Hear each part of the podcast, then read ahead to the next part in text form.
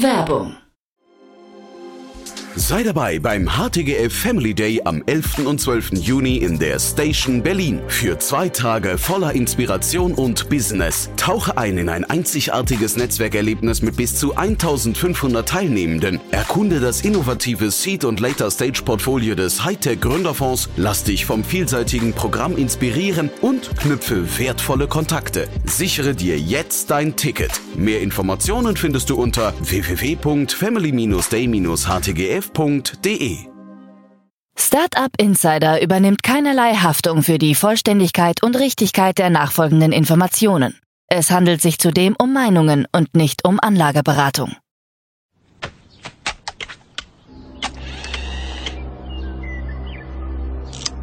To infinity and beyond!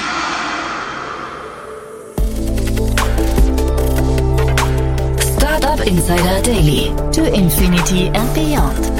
Der Podcast rund um Blockchain, Krypto, NFTs und Web 3.0.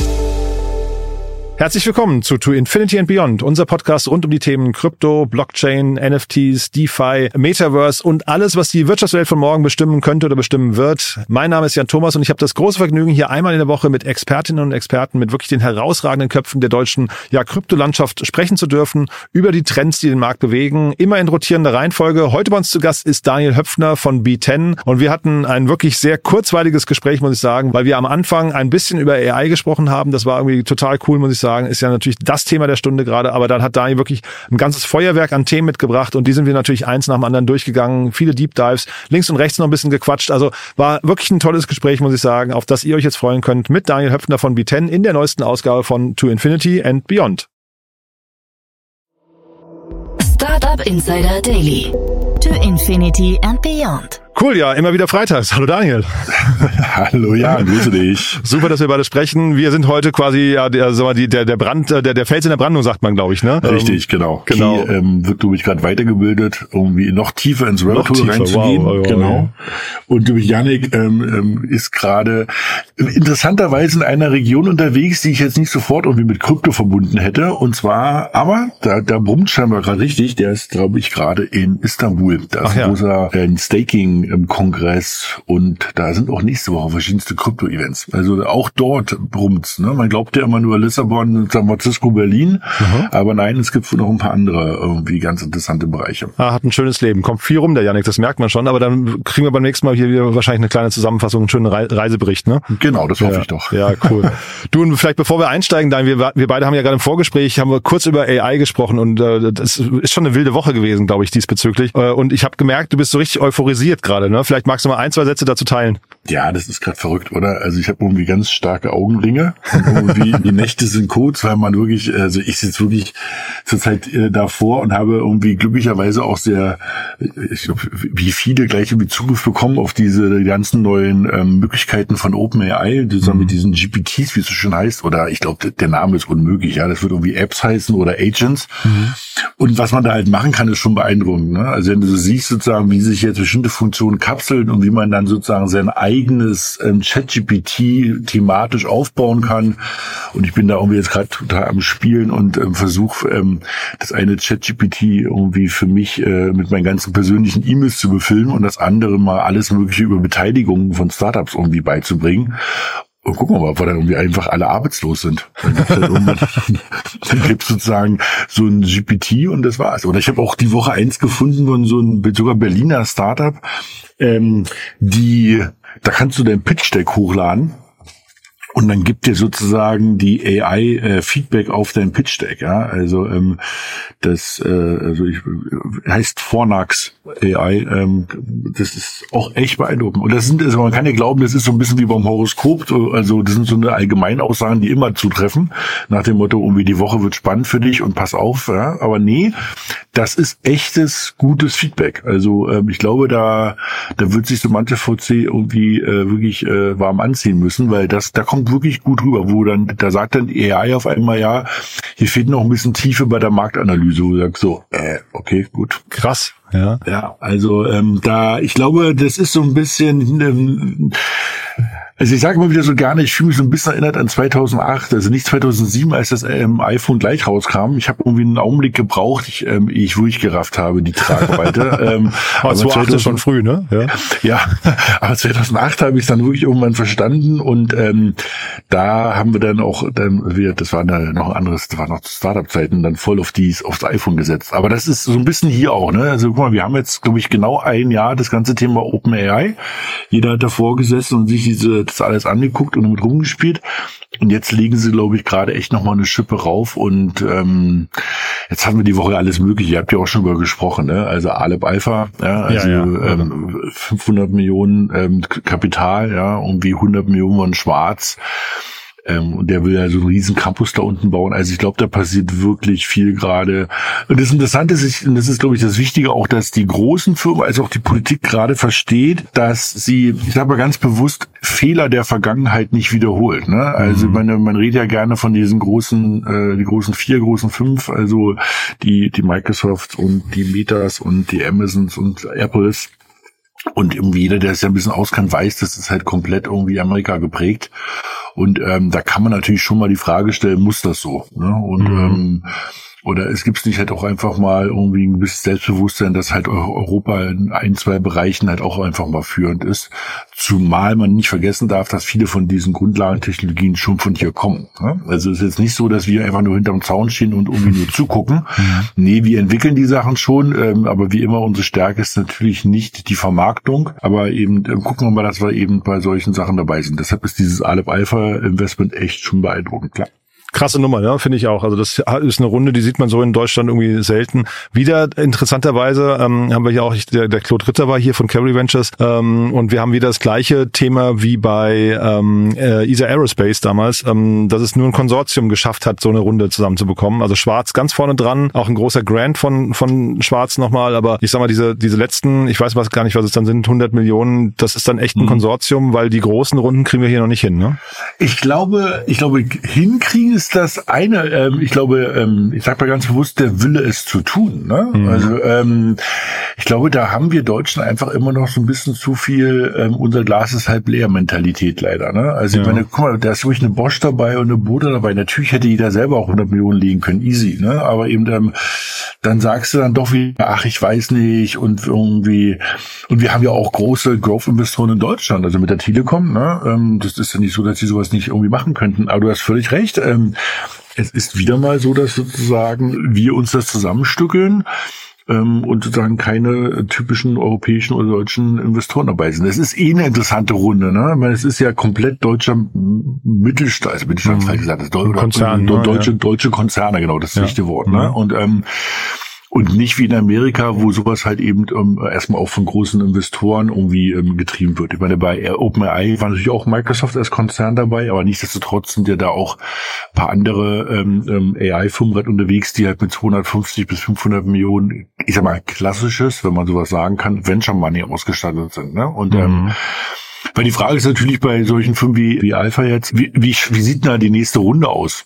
Ja, also fast so, also kommt dann Private Equity, gehen die dann gleich an die Börse, wie mhm. wachsen die denn, ja? Oder mhm. ist jetzt so ein bisschen die deutsche Erwartung, naja, die werden damit Break-Even gehen. Ne? Und ähm, da bin ich mal gespannt. Ja, ja, zumal sie halt weiterhin kein internationales Geld, also sie haben jetzt HP mit drin, das passt nicht ganz und ein bisschen die Frage, auch das hatte ich ähm, dann auch mit äh, Claude kurz besprochen, das hat aber nicht, nicht richtig beantworten können, äh, du willst ja versuchen, auch irgendwie nicht auf internationalen Servern stattzufinden. Ne? So äh, Google, Amazon und so weiter, äh, Microsoft sind ja alles Server, die du möglicherweise dann wieder nicht kontrollieren kannst ähm, nach, nee, nach äh, europäischem Recht. Und es kann sein, dass das auch der das Interesse von Schwarz war, dass sie halt äh, eigentlich einen Leuchtturm-Case brauchen für ihre eigenen Server. Ne? Also das ist auf jeden Fall meine These. Also mhm. ich meine, also Schwarz fängt gerade an, die wollen sagen, also vielleicht mal da auch zwei Worte dazu gesagt, Schwarz will ja sozusagen das europäische Pendant zum zu Amazon sein, ne? Und die genau. haben ja sozusagen mit ähm, mit Kaufland Online, das gehört ja auch zur Schwarzgruppe, schon einen ähm, auch einen Dropshipping orientierten großen E-Commerce Shop am Laufen. Ne? Genau. Ne? Also Lidl Online gar nicht, aber Kaufland ist sozusagen, sozusagen der große Wettbewerber da, wenn man so will.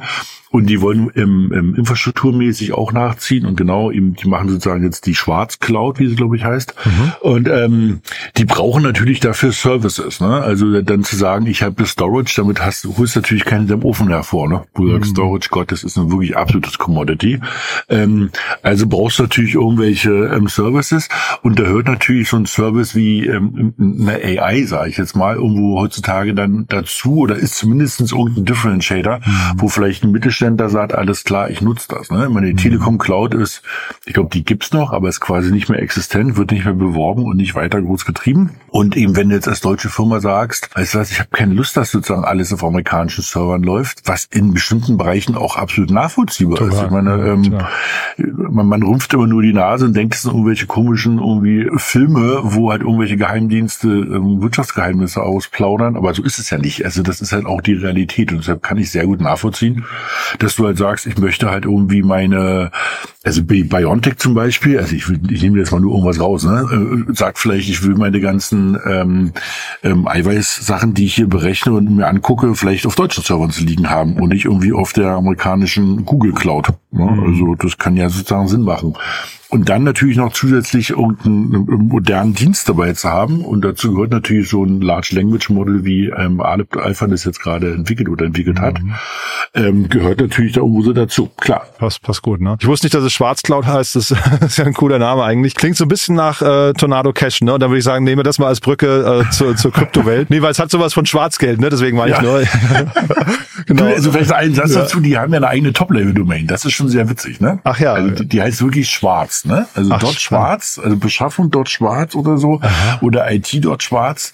Ähm, das ist schon mal sehr lässig, ne? Ist also, auch, wenn die, wenn die Amerikaner das sagen, klingt es deutlich cooler, als wenn die Deutschen das sagen, ne? Dieses Schwarz, ja. Du, das ist wie immer so, ne? Muss ja, man sagen, ne? Muss man also leider sagen, ne? genau. Du, dann lass uns einsteigen in die Kryptowelt und äh, ähm, du hast auch aus der NFT-Welt ein bisschen Sachen noch mitgebracht, ne? Dann äh, eine Menge Themen eigentlich heute. Ja, komm, heute machen wir mal ein bisschen lustigere Sachen auch. Wir, cool. wir, wir, wir haben ja gesagt, wir machen auch NFTs, irgendwie steht ja bei uns auch im Slogan drin und das ist mhm. so ein mhm. Bisschen zurückfällig gewesen in der letzten Phase. Also habe ich heute mal ganz bewusst so ein paar Sachen aus der NFT-Welt wieder mal rausgekramt, aber da passiert eben auch gerade viel. Aber mhm. ich glaube, starten tun wir, ähm, ich, ich mache mal, mach mal so, ich mach mal so einen Klassiker, ne? Also mhm.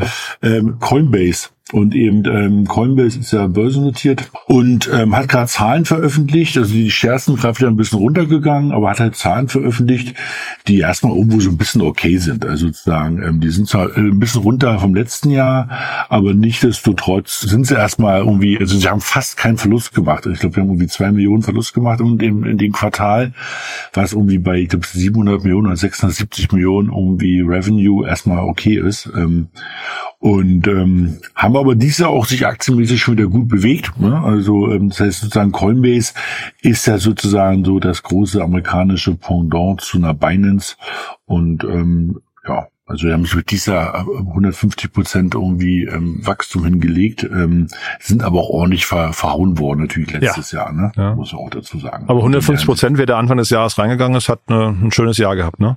Auf jeden Fall, genau. Ne? Und, und ähm, in der Hinsicht, ähm, also da passiert was, ähm, ich sag mal, so ein bisschen klassisch, also auch die, die Aktien von diesen Firmen, die kommen wieder langsam. Der Markt bewegt sich langsam alles wieder so ein bisschen ins positive Sentiment. Ich meine, es gab ja jetzt gerade verschiedenste Filme, wir kommen jetzt vielleicht auch zum nächsten Topic gleich. Ähm, ich springe mal ganz kurz nämlich zu Robin Hood. Robin Hood kommt nach, ähm, nach Europa. Ähm, die sind zwar, ähm, ich glaube, die machen, ich, ich will jetzt nicht falsch sagen, ich glaube, die machen immer noch Verluste die ganze Zeit schon und ähm, sind ordentlich am Wachsen und kommen jetzt gerade nach Europa. Und das wollte ich gerade nämlich gerade sagen. Also jeder, der Wochenende nichts vorhat, es gibt gerade einen super Film in den Kinos. Ähm, der heißt irgendwie, ich glaube, der heißt dummerweise, oder was heißt dummerweise, der heißt harterweise auch Dump Money. Das ist so die Geschichte von Wall ähm, Street Bets, ne? Genau, Wall Street ja, Bets, ja, ja. GameStop Äh, und ähm, Robin Hood, das hatte ich mir letzte Woche angeguckt. Ähm, kann man machen. Also wenn man so ein bisschen sich mit diesen Begrifflichkeiten, die wir gerade genannt haben, auskennt und da jetzt nicht irgendwie ein großes Fragezeichen im Gesicht hat, dann lohnt sich der Film. Jeder, der sagt, Wall Street Brett noch nie gehört, den dem würde ich auch nicht raten, in, das, in den Film zu gehen, weil also ähm, das, es geht schon viel um dieses Nerdige von GameStop und so, was da passiert ist. Aber erklärt es halt nochmal ganz spannend, was da irgendwie ähm, losgegangen ist und ähm, einer der schönsten Sachen ist halt wirklich, wo die dann irgendwie auf einmal in diese App gucken und dann ist der Buy-Button weg. Und das ist schon mhm. irgendwie, also äh, das muss schon hart gewesen sein. Aber nichtsdestotrotz, die News ist, Robin Hood kommt nach Europa und wollen sozusagen jetzt hier ähm, Fuß fassen und sozusagen gegen die europäischen Player sozusagen so die Trade Republics sozusagen äh, im Wettbewerb aufbauen. Ich bin gespannt. Mhm. Ja, total. Nee, also diesen den den äh, Wall Street Bets Film, äh, den Dump Money, den werde ich mir auf jeden Fall angucken. Da, da freue ich mich drauf. Äh, ja. Weil das war war ja auch ein einzigartiger Moment, muss man echt sagen. Ne? Ja, also das also genau. Ich glaube auch. Also einzigartig. Ich hoffe, dass er einzigartig ist. sozusagen so eine Marktmanipulation. Die, ja. Das siehst du in diesem Film auch nochmal. Mhm da fasst du dich schon so ein bisschen an den Kopf und sagst, äh, wo wir eigentlich hier so leben, ne? Total. Also, ähm, das, da hast du auf jeden Fall recht. Und ich meine, ich weiß nicht, ob ihr, ähm, ähm, hast du dir angeguckt habt, die Bloomberg-Reportage ja, ja, FTX? Ja, ja, genau. Ja, ja. Also, und, und ich wollte auch vorhin noch sagen, das habe ich vergessen, ähm, äh, das habe ich offen als Tab für, für dieses Wochenende. Es gibt äh, von The Verge gibt's einen, ähm, einen Podcast, glaube ich, einen Videopodcast mit Barack Obama zum Thema auch unter anderem AI, ne, seinen Blick auf äh, die AI-Welt, weil ne, Markt, Marktveränderungen und vor allem auch Arbeitsmarktveränderungen, ich habe das in so ein paar Ausschnitten schon gesehen, er hat ein paar äh, schlaue Sätze zugesagt, das will ich mir auf jeden Fall mal angucken. Kann ich auch mal verlinken in den Show Notes. Oh ja, ähm, gute Idee. Ne, ähm, genau, nee, Dings habe ich gesehen, Bloomberg, ähm, sehr gut, muss ich sagen. Also jetzt nicht viel Neues, aber man kriegt da die ganze Zeit so, man schüttelt sich so die ganze Zeit, ne? Hat so das Gefühl, das kann doch alles nicht wahr sein. Ja. Ja, also einmal das und ähm, also das ist ja auch so ein bisschen, äh, da hat sich ja jemand irgendwie mit Midjourney ausgetobt, ne? Also ja. sozusagen, das ist ja ein, ein, ein Feuerwerk an, an, an bunten Bildern und Sachen, die da irgendwie animiert werden. Aber wie du gesagt hast, also, da kommen halt viele Sachen, wo du halt ganz halt überlegst, also wenn es jetzt ein Hollywood-Film wäre, würdest ja. du sagen, oh Mann, jetzt übertreiben das aber mit, mit der Story. genau. Und du überlegst dann halt, nee, das ist halt echt. Das ja, ist halt ernsthaft echt. Und da sagst du schon. Und da gibt's aber auch ein paar Leute, die da interviewt werden, wie diesen Spokesman, mhm. wo du dann bis zum Ende eigentlich dich fragst, ähm, es, wo du sagst, du hast es immer noch nicht verstanden, dass das einfach Betrug war. Ja, Punkt. Ja. Da gibt es ein paar Leute, die bis zum Schluss reden und sagen, na ja, wenn die Börsen nicht runtergegangen wären, dann wäre, wo du sagst, ja, als Meister, der hat einfach betrogen. Mhm. Der hat einfach in diese Kasse gegriffen. Das kannst du jetzt noch nennen, wie du möchtest. Und ähm, ja. Ja, und auch dieses, ich finde, das, das kommt halt gut rüber, dieses Zusammenspiel ähm, von den beiden Firmen, ne? hier Alemannia Research und und äh, FTX, äh, wie, wie, also wie das verwoben war. Diese, das, das, äh, da gibt's ja so den einen Investor, ich weiß jetzt leider, ich habe vergessen, welcher VC das war, aber der dann so von außen nochmal betrachtet hat, hat gesagt, die Due Diligence, die auch von verschiedenen da gemacht wurde, ähm, das, das gab's eigentlich nicht. Das war eigentlich eher so, ähm, äh, SBF hat irgendwie angerufen, hat gesagt, hey, wir brauchen nächste Woche 100 Millionen und dann hat er die halt aufs Konto bekommen. Das ist alles so völlig absurd, ja. Ja, naja. Naja. Da hast du recht. Genau. Gut, aber, aber zurück zum Thema, ja, ne? Genau. genau. Wir waren bei, bei Robin Hood, also genau, Robin Hood ähm, kommt nach Deutschland und ähm, genau, also sagen, es geht so ein bisschen wieder, die, die, die gute Laune zieht gerade wieder ein. Wir schauen mal, ähm, ich, ich springe auch gleich zur nächsten News, was nämlich auch ganz interessant ist. Und zwar, ähm, es gibt jetzt sozusagen diesen Stablecoin. Das sind jetzt sozusagen diese Coins, die so ein bisschen sozusagen immer wieder als Verrechnungseinheit genutzt werden, ne, wo du sozusagen einen Dollar oder einen Euro gegen eben einen Stablecoin nutzen, äh, wechseln kannst. Ne? Und da ist ein großer Herausgeber von so einem Stablecoin, ähm, der heißt Zuckel. Ja, und der hat auch ähm, sehr berühmte und große Investoren, dort die Goldman Sachs und BlackRock. Und der plant wohl wirklich einen Börsengang nächstes Jahr. Das heißt also, der sieht irgendwie, dass sozusagen, man nennt es ja immer so schön diese Fenster, ne, wo die sagen, ähm, die, die, die Börse öffnet sich wieder. Der sagt, naja, es sieht so aus, als ob irgendwie nächstes Jahr ähm, die, die, die, der Appetit am Börsenmarkt wieder besser wird. Und der will halt nächstes Jahr an die Börse gehen. Die hatten es schon mal probiert. 2021 über, man nennt damals hießen sie so schön Specs, ne? Und ähm, das ist damals so, ich sag mal, schief gegangen. Wurde letzten Moment ist die, diese, diese Akquise irgendwie ähm, nach hinten losgegangen. Und jetzt wollen sie es sozusagen nochmal versuchen, ähm, dass er nächstes Jahr wird an die Börse geht. Da bin ich mal gespannt.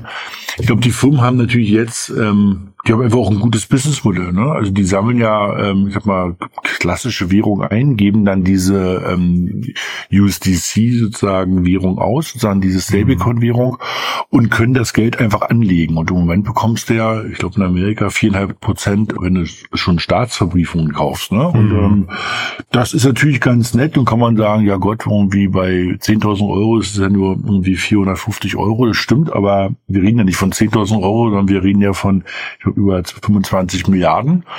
Und dann ist es natürlich, ich sag mal, so ein eingebautes Businessmodell, wo du nicht viel machen musst. Ne? Also mhm. du tauschst sozusagen ähm, Währungen, die verzinst werden, gegen Währungen, die nicht verzinst werden, dafür aber eine hohe ähm, Transaktionsgeschwindigkeit und Sicherheit in dieser Kryptowelt haben ein. Und ähm, der Spread, also diese, diese Zinsunterschied ist halt dein Businessmodell. Hm. Ja, spannend, ja. Aber also ich höre, du bist eigentlich ganz optimistisch, ne? Ähm, ich, ich bin generell über, ähm, ähm, sehr optimistisch aufs nächste Jahr, weil wir, wir hatten es ja schon mal gehabt, wir wollten dies Jahr, also wir wollten ja dieses Jahr noch mal irgendwann mal eine Sendung machen zu diesem berühmten Halving-Event. Also ja, stimmt. sozusagen Ach, ja. ähm, die, die, die, die Bitcoin-Blockchain sich sozusagen nochmal verändert. Also das heißt sozusagen, es wird nochmal komplizierter, das zu berechnen. Dann ähm, geht auch der, der Reward, den man bekommt, um so einen Block zu schreiben, von 6,25 Bitcoin pro Block auf 3,125 zurück. Dann wächst, steigt normalerweise der Preis, aber das machen wir nochmal in Ruhe. Mhm. Und jetzt kommen wir nämlich auch gleich zur nächsten Nachricht, warum ich sozusagen auch ganz guter Dinge bin. Wir hatten es immer wieder ja hier, diese berühmten ETFs, also diese sogenannten Exchange Traded Funds. Mhm. Ähm, nach dem Motto, kommen die jetzt oder kommen die nicht? Und jetzt hat ähm, gibt's, man nennt es auch immer so, eine, so, so ein Entscheidungsfenster, so ein Decision Window der SEC. Die haben immer so alle drei Monate haben die so zehn Tage lang Zeit, ihre ganzen Entscheidungen rauszuposaunen damit da nicht immer alle die ganze Zeit nervös sind und irgendwie die, die SEC-Webseite reloaden, ne, nach dem Motto, was passiert, was passiert, was passiert, gibt sozusagen so ein Fenster, wo halt die SEC, ich sag mal, angehalten ist, ihre Entscheidungen drin irgendwie zu fällen. Dass sozusagen alle Marktteilnehmer wissen, in der Zeit passiert was und die restliche Zeit ist einfach so eine gewisse Ruhe im Markt. Mhm.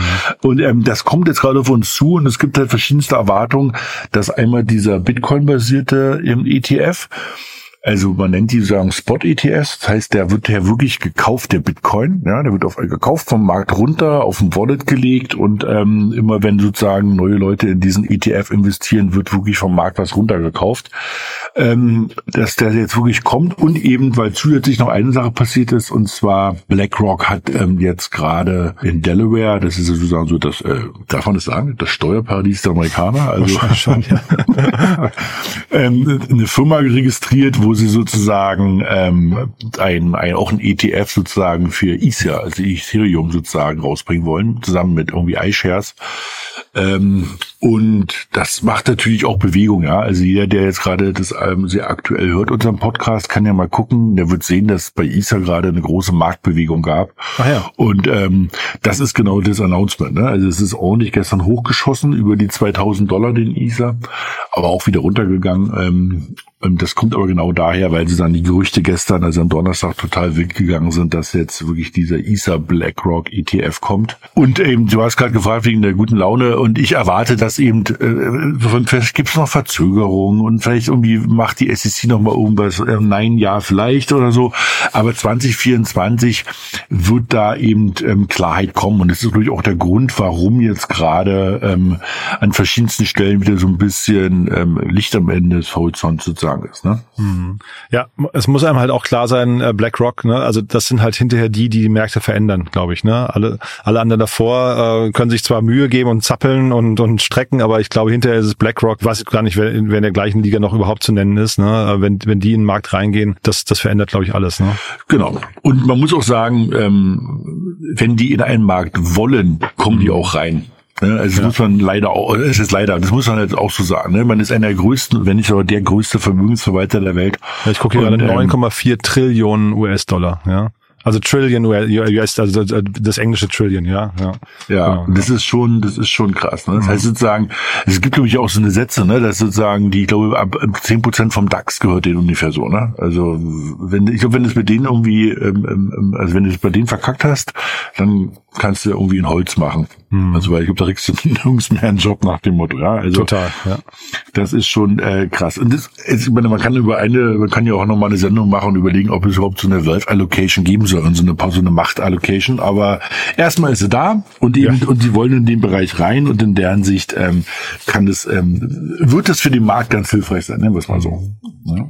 Okay, dann springen wir mal weiter. Also du hast Fonds gesehen, ne? Da, da passiert relativ viel gerade, ja? Ja, das ist es ja, ne? Eben, ähm, ich glaube, ich bin nicht der Einzige, der so einen Blick nach vorne hat und der sagt, okay, wir hatten jetzt eben, also einmal hatten wir natürlich ein große Fuck-Ups, ne? Also jeder, der uns regelmäßig hört, der weiß ja, über was wir uns teilweise hier die Haare ausrauben und in den Kopf schlagen. Also die FTXs und die Terra Lunas der Welt und was da alles letztes Jahr hier, Three Arrow Capital, die ganzen Geschichten. Nichtsdestotrotz, auch irgendwann ist da mal alles durch.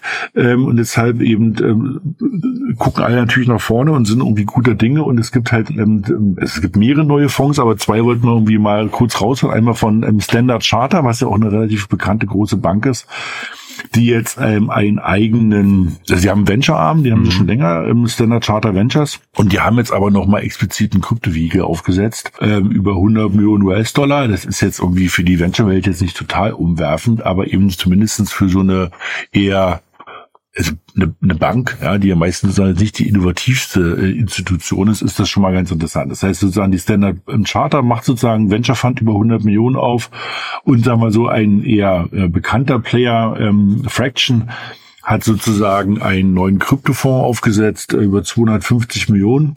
Und der war eben oversubscribed und ist jetzt aktuell bei 285 Millionen schon angekommen. Mhm.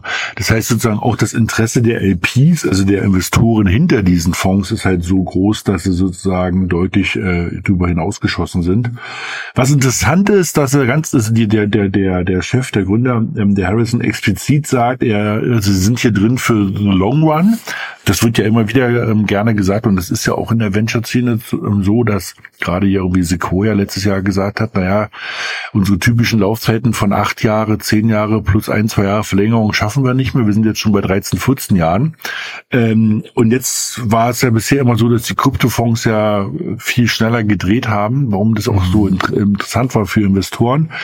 Nichtsdestotrotz sagt er jetzt auch wieder, naja, er sieht jetzt schon so eher so einen Zehn-Jahres-Zyklus. Das heißt sozusagen, da, da nähern sich sozusagen von, da nähert man sich, sag mal, den, den, also nennen wir es mal traditionellen Venture-Fonds, ne, die jetzt auch irgendwie die typische acht bis zehn Jahre ähm, Zeithorizont haben. Mhm. Also jedenfalls, Wichtige Botschaft ist, im Gegensatz zu den letzten sechs Jahren, äh, sechs Monaten, Entschuldigung, ähm, da passiert wieder was, da kommt wieder ähm, Geld in den Markt, es gibt wieder neue Finanzierungen, ähm, es gibt neue Venture-Fonds in deren Sicht sind wir mal guter Dinge, dass 2024 sozusagen irgendwie besser wird. Ja, ja. und ich finde vielleicht noch kurze Ergänzung, ich finde auch spannend, du sagst oversubscribed und ähm, das äh, Interesse der LPs ist da, ne, weil wir merken hier ja an anderen Fonds, auch in Deutschland, äh, gibt ja viele Fonds, die gerade am Raisen sind und die tun sich mitunter relativ schwer, ne, weil halt irgendwie viel Zurückhaltung eigentlich im Markt ist. Das heißt, man merkt dann schon hier, dass scheinbar so ein Bereich dann irgendwie, ja, weiß nicht, irgendwie vielversprechender ist oder, oder mehr ROI oder wie auch immer, ne? Oder, oder nach ja. vorne raus einfach, vielleicht auch einfach spannender ist von den technologischen äh, Entwicklungen dann. Ne? Genau, das, also, ähm, ich glaube, so man ist man, es gab ja Venture Funds ohne Ende in den letzten zwei, drei genau. Jahren und, ähm, weil die, die großen LPs, die hatten ja wirklich auch Anlagedruck, ne? Also, mhm. die haben halt irgendwie in anderen, verschiedensten Erstklassen gutes Geld verdient und, ähm, sie haben ja quasi zu null Geld bekommen. Ne? Und ähm, also sozusagen von der Bank und wenn du halt irgendwie ein großer LP warst, so ein Pensionsfonds, der irgendwie mehrere Milliarden irgendwie unter Management hast und dann das noch hebest mit Krediten von der Bank, die dir das Geld zu null Prozent Zinsen geben und einfach nur froh sind, dass es los sind aus ihren Büchern, so war es ja hier 2020, 2021, ähm, hatte das natürlich totale Stilblüten in der in, in der Venture-Welt. Ne? Also mhm. man, man sieht ja auch, umso geringer der Leitzins, umso höher das äh, der, der Appetit für Risiko, ne? weil sozusagen ähm, das Geld rutscht ja sozusagen von den sicheren Märkten mit einem mit einem hohen Zins äh, in die ähm, in die riskanteren Märkte mit einem hohen Zins.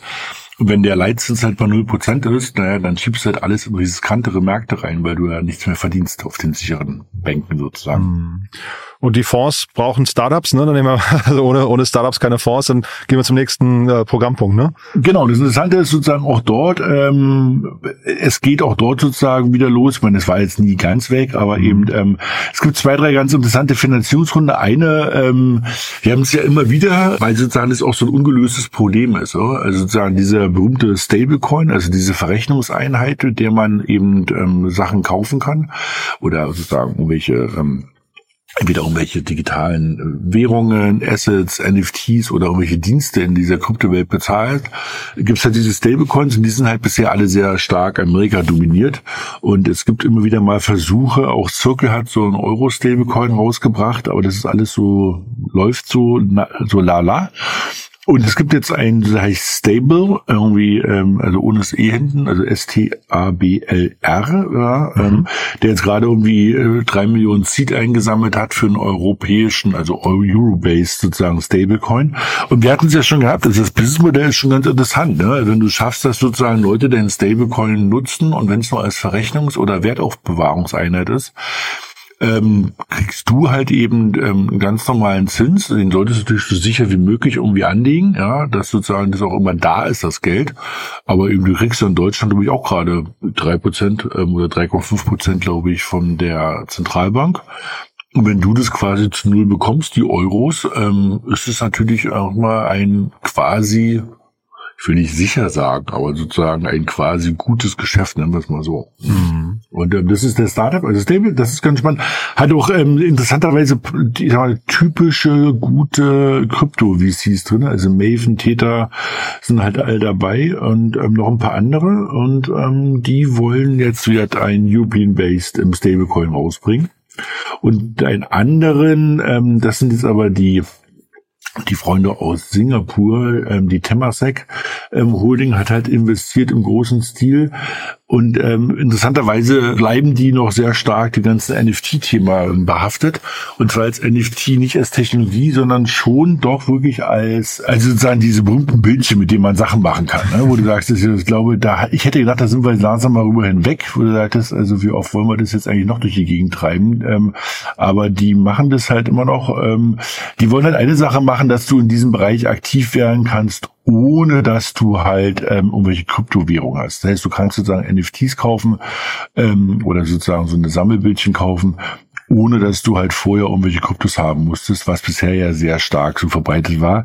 Ich meine, hier sowas, äh, wie hießen die Franzosen im Jahr, die so viel gesammelt hatten? Ähm, die waren ja, so rare. Ja, genau, danke dir. Ne? Mhm. Die, die waren ja auch so, ne? Die haben es mhm. ja auch geschafft, sozusagen, das für die normalen, die normalen Menschen sozusagen zu öffnen. Und so sind die halt auch unterwegs. Das heißt, es gibt wieder mal Finanzierungsrunden in dem Bereich. Also Authentic heißt übrigens die Plattform, mhm. hat wieder vier Millionen Seed jetzt eingesammelt und ähm, wie gesagt, ähm, ist immer noch sehr stark an diesen, äh, an der Sammelleidenschaft der Menschen sozusagen behaftet. Schauen wir mal, was da passiert. Und wir hatten ja vielleicht, ich weiß nicht, ob du das mitbekommen hast, ne, ähm, weil wir vorhin über Schwarz gesprochen haben, über Kaufland. Ne? Es gab jetzt eine lustige Aktion von Kaufland, äh, eigentlich eher eine PR-Nummer. Da konntest du deine alten, äh, in Anführungszeichen gebrauchten NFTs eintauschen gegen einen 10-Euro-Gutschein bei Kaufland. Ja, ja. ja. War, also ich, war eine lustige PR-Ente, glaube ich. Äh, da haben, wenn ich es richtig in Erinnerung habe, knapp 200 Leute nur mitgemacht. Also war jetzt kein Erfolg in dem Sinne, aber irgendwie ganz spannende Idee, ne? Du, ich, also ich das wäre mal interessant. Also ich meine, ich, ich habe das auch gelesen. Ich glaube, die hatten natürlich ähm, Presse ohne Ende. Genau, ne? genau. Also, ähm, der PR-Wert war super. Ja. Ich glaube, genau, das glaube ich auch. Ich glaube, die habe ich auch gelesen mit den 200 Leuten. Was ich nicht ganz verstanden habe, ich hatte mir das auch mal angeguckt, das, das war halt wirklich so, du musstest ähm, den das NFT sozusagen dann ähm, auf so eine Wallet-Adresse schicken und dann haben die das wirklich geprüft und Ach, dann ja. irgendwie, nachdem sie es geprüft haben, wirklich ja, ich glaube, weil, nur ja. einer, weil du nur einen pro Person, glaube ich, auch einreichen durftest, ne? Genau, irgendwie so. Aber ehrlich, also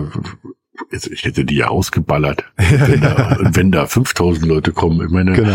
ich glaube, das waren 10 Euro, 10 Euro Gutschein, Gutschein ja, ja, genau. für, für Kaufland. Ich meine, ich will denen ja jetzt nicht zu nahe treten, aber es ist auch eine super, super Kundengewinnungsaktion. Ne? Ja, und ähm, das ist in der Konzernebene, ne? Da, da Konzern, da ist jeder Cover my ass und äh, bloß keinen Fehler machen.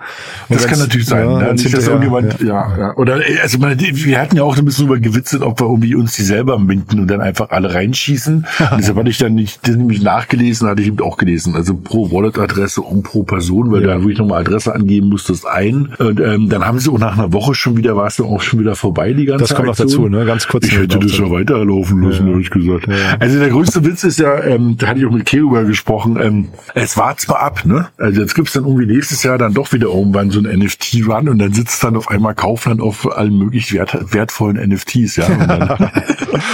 I don't know, I don't know. Also ich, du, ich dachte nur gerade, weil du vorhin gesagt hast, du dachtest, die Zeit wäre vorbei. Ich dachte eigentlich auch, wir könnten das Kapitel schließen, aber Kaufland hat da nochmal so, was ich so einen schönen Schlussakkord gesetzt, finde ich. Ne? Naja, beziehungsweise wir kommen ja jetzt irgendwie zu unseren Gossip-Teil. Genau, ne? genau, Also das darf man nicht so- vergessen. Ne? Jetzt bräuchten wir so ein paar irgendwie Klingeln oder irgendwie sowas Lustiges für, für diesen witzigen Teil. Weil ganz so ist es ja halt nicht, ne? Also, ähm, so- also weil ich glaube ja auch ganz groß an dieses ganze Thema Gaming und jetzt sind wir nämlich da auch, nämlich bei Assassin's Creed, also Ubisoft, einer der größten Game-Hersteller, die es da draußen eigentlich gibt, ähm, geht halt wirklich jetzt in den Bereich und sagt, sie wollen zusammen mit Immutable X, das ist sozusagen eine, man nennt so schön Layer 2 Blockchain auf der Ether drauf, ähm, ähm, auf der Ether Blockchain sozusagen drauf, ähm, ähm, explizit sozusagen das ganze Thema Blockchain unter Games sozusagen ähm, unterstützen. Und ähm, das ist ja so ein bisschen, wo die These auch immer war, nach dem Motto, ähm, was ist der, was ist der nächste große Hype in dem ganzen Blockchain-Thema? Und wo halt viele sagen, naja, sie glauben ganz stark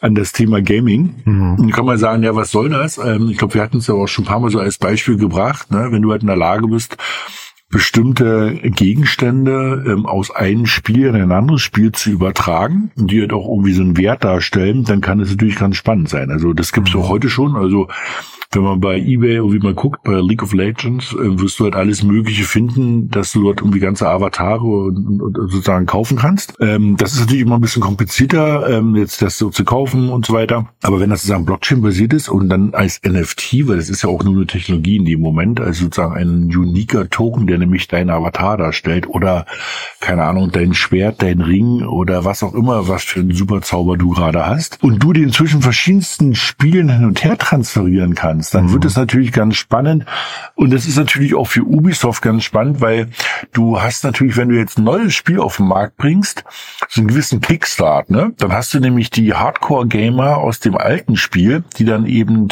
vielleicht nicht mit der, also nicht mit der ganzen Figur irgendwie jetzt in das neue Spiel reinkommen, aber Beispiel bestimmte, ähm, bestimmte Produkte, Gegenstände, wie das Magic, äh, Spells oder was auch immer, können die aus dem alten Spiel vielleicht in das neue Spiel mitnehmen und damit ziehst du natürlich so eine Hardcore-Gamer auch in neue Spiele rein. Das ist ja immer so das große Frage, ne? Du bringst ein neues Spiel auf den Markt, wie kriegst du da sozusagen die Leute rein? Und wenn du denen natürlich so ein bisschen so ein, so ein Kickstart verhilfst damit, kann das natürlich ganz spannend sein. Also ich bin da, ich bin da ganz bullisch. Ich finde es ganz spannend, diese ganze Denke, ähm, sozusagen so eine Interkompatibilität zwischen Spielen herzustellen. Ja? Ich bin da immer noch skeptisch. Ich finde es auch spannend, aber ich bin immer noch skeptisch, ob das wirklich ein Problem ist, was Leute äh, haben. Ne? Also, also ist, wird hier Geld investiert in, in eine richtige Problemlösung? Ähm, bringt das hinterher dieser ganzen Spielewelt einen Push oder ist es eher so eine nette Fantasie? Ich weiß es offen gestanden echt nicht. Tja, du, nee, wissen, also- ne? genau, das ist, eine, das ist eine gute Frage. Ähm, was für ein Problem löst man? Ich glaube, das ist so dieses typische Kaltstartproblem von Games. Ne? Ja. Also, ähm, Also die, diese Bindung, da bin ich total bei dir, dass du halt sagst, die Leute, die, die keine Ahnung, Teil 1 gespielt haben, spielen dann auch Teil 2 und nehmen alles mit und sind deswegen motivierter, das zu spielen. Ne? Ja, aber also das, ne, diese ganze Meta, wir haben ja hier viel über Metaverse gesprochen und sowas, ne? Und, und Decentraland und wie sie alle Sandbox, ne? Und so die ganzen Dinge. Ähm, also, hm, ist, äh, ich mache ein kleines Fragezeichen an, an das alles in, in der Form, wie wir es hier so diskutiert haben, wie da so die Ideen dahinter sind, äh, ob das ob das tatsächlich notwendig ist. I don't know. Ja. kommen wir auch gleich dazu. Ne? Also Ja. ich glaube, wir können gleich da bleiben sozusagen, weil das nächste ist eben ähm, Roblox, ähm, was ja sozusagen wie soll man es denn nennen? Irgendwie, das ist so ein bisschen wie Decentraland oder Sandbox irgendwie nur davor, ja, Ja. die Version V1, ja, ohne Krypto. Ähm, da hat jetzt eben auch der CEO gesagt, ne, also sie überlegen und gucken sich gerade das ganze Thema eben Übertragbarkeit von Assets und da kommt immer dann dieser Name, ähm, NFT ähm, kommt in die Spiele rein, aber das darf man jetzt auch nicht überbewerten, also es ist halt nur eine Technologie, ne, also ähm, dass du halt sozusagen deinen Avatar eben wieder mitnehmen kannst und dass du halt eine gewisse Transferierbarkeit hast zwischen verschiedensten Metaverse, ne? Weil ich glaube, die wissen halt alle, der Kuchen wird halt größer, wenn man ihn irgendwie teilt und wenn du halt daraus sozusagen gemeinsam was machst, als wenn jetzt alle da gegeneinander ähm, im großen Wettbewerb sind. Ich meine, natürlich jeder würde gerne irgendwie die führende Metaverse-Plattform bauen. Ähm, ich glaube, jeder weiß, dass das vielleicht irgendwie, wenn man es gemeinsam angeht, ähm, einfach größer wird. Ne? Also ich sag mal so, ich, ich sag mal sowas, äh, so, so, ich sag mal so ein bisschen flapsig, so wie beim Internet. Ne? Mhm. Also sozusagen äh, hätte hätten die Amerikaner gesagt, also das oder IBM oder die ersten Player, das läuft nur mit einem IBM-Rechner, wäre das Ding halt nie erfolgreich gewesen. Ne? Also es ist halt deshalb so erfolgreich gewesen, weil halt die wirklich jeder über sein Ego hinausgesprungen ist und gesagt hat, es ist einfach so offen, dass es einfach auf jedem Gerät mit jeder, mit jedem Browser, der nämlich auch damals als Standard offen war, einfach funktioniert. Und ich glaube, wenn man so eine Logik hier an diese virtuellen Welten legt, ähm, dann kann das halt äh, sehr gut funktionieren. Und ich glaube, das ist auch alles, was er eigentlich damit meint. Ne? Der will ja jetzt gerade gar nicht irgendwie jetzt Krypto irgendwie groß promoten, sondern der sagt halt, pass auf, wir müssen irgendwie eine Interoperabilität hinbekommen zwischen Games. Mhm. Und das könnte man halt vielleicht irgendwie schaffen mit, ähm, mit so NFTs nach dem Motto. Ich finde ja Roblox wirklich ein mega spannendes Unternehmen. Ne? Die sind so irgendwie, ähm, sag mal, durch Community und Nutzerbindung wirklich hervorragend gewachsen.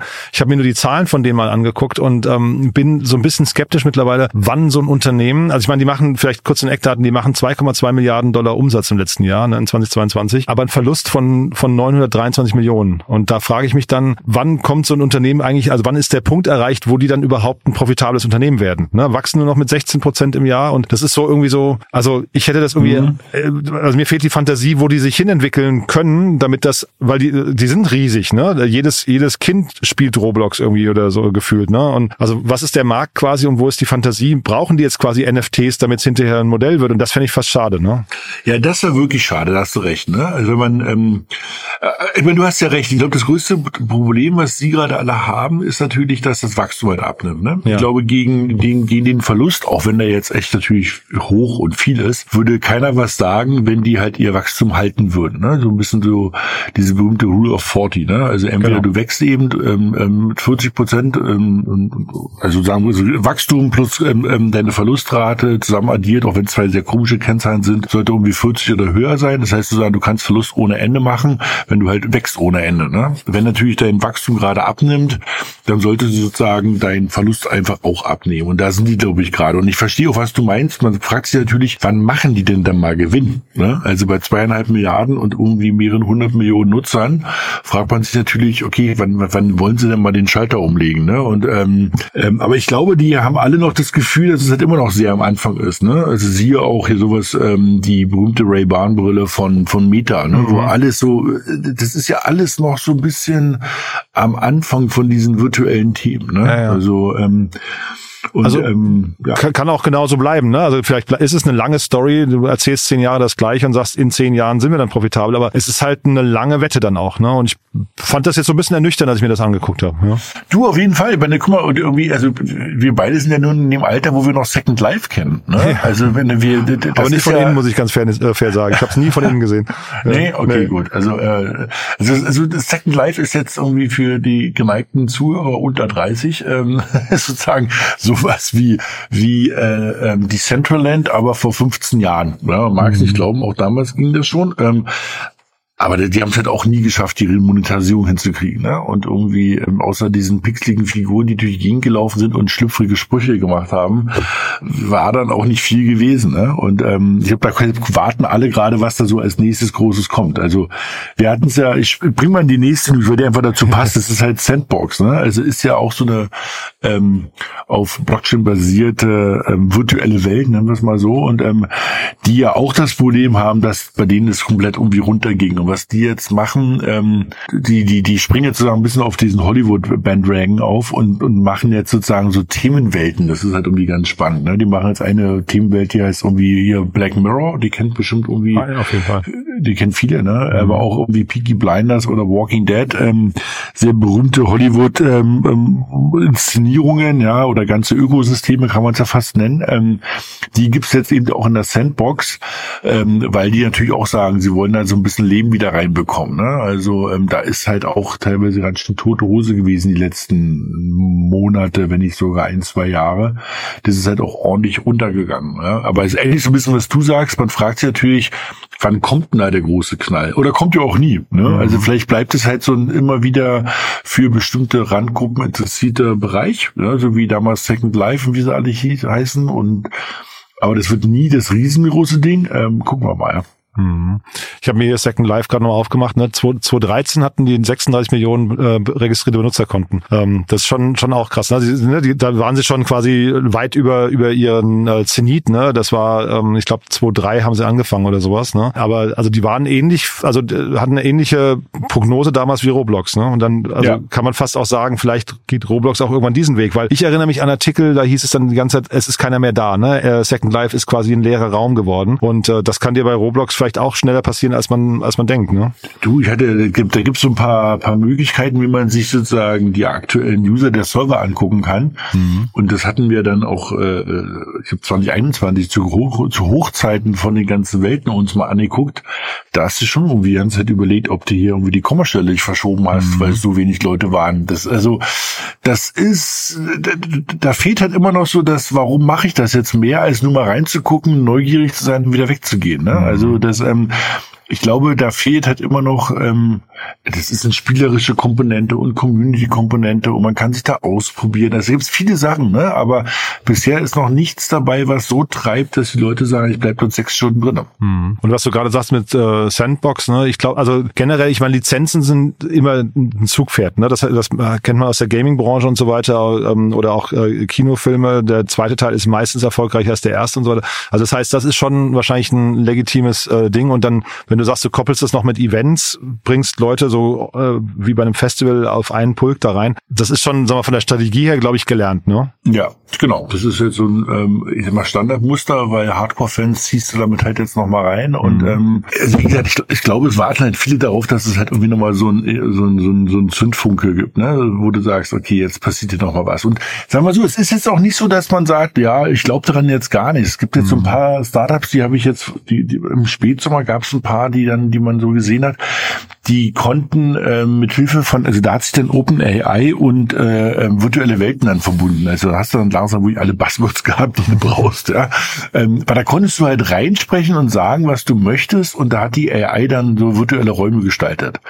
Weil die, die, du hast ja richtig gesagt, die sind ja leer. Und natürlich ist die Frage, wie kriegst du denn gefüllt? So, und eben, ähm, äh, es gab dann so einen lustigen Editor, wo dann irgendwie 2021 gab es dann in Berlin auch mehrere Agenturen, die dann irgendwie für 20.000, 30.000 Euro dir so ein virtuelles Haus dort hingesetzt haben und die hatten dann irgendwie Tag und Nacht zu tun.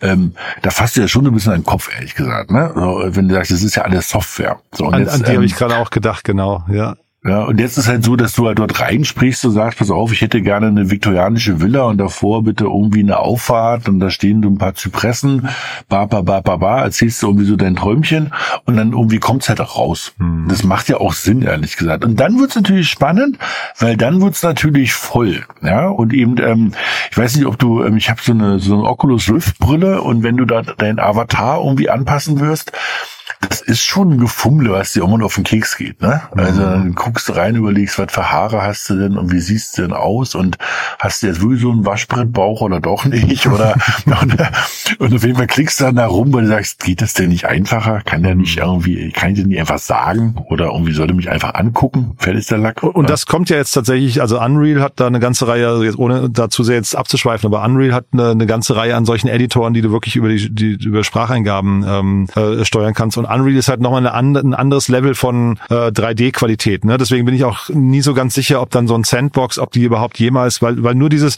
hey, wir sind jetzt die ersten im Metaverse, also das ist dann hinterher wahrscheinlich auch kein, kein USP mehr. Das, das kriegen andere irgendwann auch hin. Ja, ja ich glaube auch. Also sagen, jegliche Differenzierung über Technologie ist halt meistens nicht so richtig Erfolg getrönt. Ne? Ja, also um ja. nur zu sagen, ey, wir, ähm, wir machen es hier aber ähm, auf Protokoll 4711, wo du sagst so, ey, pff, das interessiert den User nicht. Der will einfach irgendwie ein tolles Gefühl haben. Und eben, du hast völlig recht. Ähm, also der Unterschied ist natürlich noch, dass die Decentraland und Sandbox ähm, primär im Browser laufen. Ne? Und ähm, bei Unreal wirst du die halt schon irgendwie so einen riesen, ähm, ähm, eine riesen Software installieren müssen. Aber da musst du halt heutzutage auch sagen, na und? Dann lädst du dir halt irgendwie 10 Gigabyte Spiel runter oder 20 ist ja auch nicht schlimm. Mhm. Ne? Also in der Hinsicht, ähm, genau, ich bin da, da bin ich gespannt. Also da bin ich halt auch äh, nochmal ähm, auch wieder sehr bullisch, weil ich glaube, das ist das, was halt echt gefehlt hat. Also du kannst halt mit solchen, es gibt schöne Bücher, ja, also jetzt wo ich Romane über so solche Themen, wo du so eine so eine so eine so eine Welten ähm, ähm, hast, die halt einfach mit einer super Fantasie ausgestattete Menschen sind, die einfach erzählen und damit Welten kreieren. Und wenn das jetzt Realität wird, dann füllst du natürlich solche Welten. Das ist natürlich dann cool. total. Äh, und in dem Kontext, ne, wovon man ja gar nichts mehr hört, ist äh, Yuka Labs, ne? Hier Other Otherworld hieß es, glaube ich, das Projekt von denen. Das ja. war ja auch so so der Versuch, glaube ich, ähm, äh, mehrere Welten zusammenzubringen, also dieses Interoperab Interoperable, ne? Naja. Genau. Die Aber wollten da aufspringen. Die hatten ja jetzt gerade ihr Ape-Fest in, ich glaube in Hongkong. Ach ja. ja. Da haben sozusagen alle Leute, die ein Ape hatten, wurden dort eingeladen ähm, dass du da, äh, also du, du wurdest eingeladen und durftest danach 4000 Dollar Eintritt zahlen und, ähm, und, und dann haben sich sozusagen die äh, Betuchten und mit Apes ge, gewappneten getroffen und haben irgendwie über die Zukunft gesprochen, aber da kam auch jetzt nicht große Neuigkeiten raus. Naja, Okay, du, dann rennen wir zum letzten Thema, oder? Äh, genau, wir haben zwei süße Themen noch mit. Nummer eins ist irgendwie MicroStrategy. Ähm, also haben wir ja immer wieder, ne, die kaufen ja irgendwie mit, mit einer relativen äh, stochastischen sozusagen Ruhe einfach immer wieder Bitcoin. Und ähm, die, der Bitcoin ist ja die letzten Tage auch ordentlich hochgegangen und die hat es doch wirklich jetzt irgendwie dazu geführt, dass sie irgendwie 1,2 Milliarden außerordentlichen Gewinn irgendwie noch ausweisen können. Das natürlich irgendwie ganz nett ist. Das musste ich irgendwie ganz ordentlich lächeln, weil ähm, die halten ja wirklich daran fest, dass sie halt immer wieder ähm, die Bitcoin kaufen und dann mit einer wirklichen absoluten Ruhe das tun. Und ähm, ich glaube, die, die werden bald genauso viel Bitcoin haben wie irgendwie Assets als Firma. Der, der Michael Saylor ist ja da wirklich ich glaube, der ist nicht mehr CEO, der ist halt jetzt irgendwie Chief Krypto oder Chief Bitcoin Beauftragter, aber ähm, ja, also wenn es eine Firma gibt, die börsennotiert ist, die man so eng mit diesem Bitcoin-Hype irgendwie verbindet, dann ist es durch MicroStrategy. Ja. Mhm. Und letztes Thema. Komm, wir gehen jetzt noch zu meiner richtigen Firma irgendwie, äh, wo, wo, genau, wo man eigentlich das überhaupt nicht erwarten würde. Mhm. Und zwar, wir gehen zur Deutschen Post. Die Deutsche Post hat irgendwie jetzt vor einem Monat, und jetzt haben sie die auch verschickt, ähm, die erste Kryptobriefmarke rausgebracht. Und das ist jetzt nicht nur eine Briefmarke, wo irgendwie ein Bitcoin-Zeichen drauf ist oder sowas, sondern nee, also die ist halt eine wirkliche ähm, Kryptobriefmarke. Das heißt, die ist wirklich auf der Polychain, Blockchain irgendwie gespeichert. Du kannst die äh, du kannst sie sozusagen öffnen, kannst sozusagen auch sammeln, ja, da gibt es verschiedenste von diesen und du kannst sie natürlich, man mag es nicht glauben, auch anlecken und einfach auf den Brief kleben. ähm, und der Brief kommt auch an. Also da passiert auch nichts anderes mit dem Brief, ne? Also weil auch ein paar Leute gefragt hatten, ob das dann irgendwie irgendwie digitalisiert oder sonst was gemacht wird. Nee, das nicht.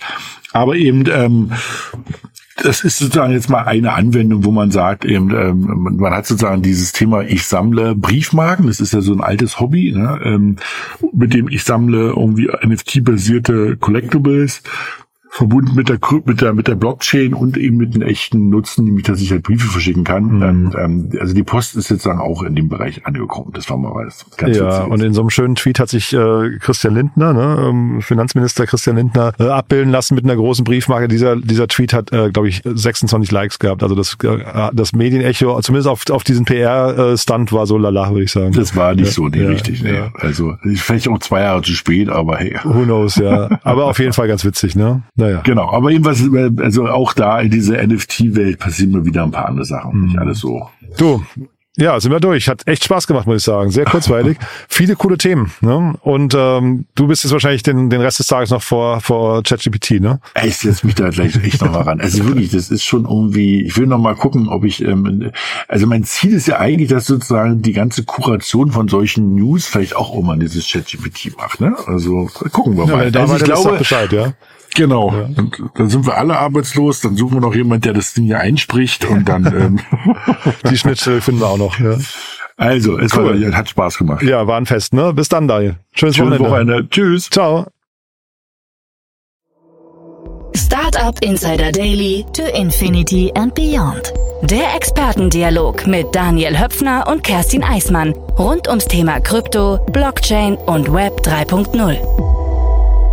Ja, das war Daniel Höpfner und das war die neueste Ausgabe von To Infinity and Beyond und das war, ja, ich finde richtig cool, muss ich sagen. Hat mir echt großen Spaß gemacht. Die Gespräche mit Daniel machen immer Laune, mir zumindest. Ich hoffe euch auch. Und wenn das der Fall sein sollte, wie immer, die bitte gerne teilen und äh, kommentieren auf LinkedIn oder auf den Kanälen eurer Wahl. Also wir freuen uns natürlich immer, wenn hier so viele Leute reinhören wie möglich, die sich vielleicht für die Krypto- oder Wirtschaftswelt von morgen interessieren. Dafür vielen Dank an euch und ansonsten euch ein tolles Wochenende. Wie gesagt, wir haben ein paar Links in die Shownotes gepackt. Die Bloomberg-Doku über FTX bzw. Sam Bankman-Fried. Unbedingt mal anschauen. Die packen wir auch nochmal in die Show. Und dann habe ich ja gerade erwähnt, das ähm, Obama-Interview habe ich selbst noch nicht gesehen, klingt aber super spannend. Deswegen, das, wenn euch das Thema AI interessiert und der politische Blick da drauf, eines wahrscheinlich der, der größten Staatsmänner, die wir je hatten, ähm, dann auf jeden Fall da mal reingucken. Ist auf jeden Fall mein Programm fürs Wochenende. Und ja, apropos, euch ein tolles Wochenende. Vielleicht hören wir uns morgen nochmal wieder im Rahmen von unserem Startup Insider Media Talk. Ihr wisst ja, wir stellen einmal in der Woche Podcasterinnen und Podcaster vor, die ihre eigenen Podcasts vorstellen, die sich an die Startup-Szene richten. Und das gleiche haben wir dann am Sonntag mit Startup Insider Read Only, unserem Bücherpodcast.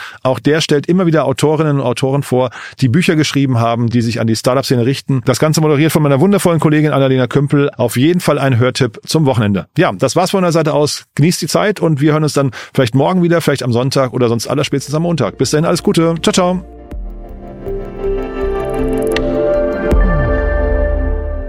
Diese Sendung wurde präsentiert von Fincredible. Onboarding made easy mit Open Banking. Mehr Infos unter www.fincredible.io.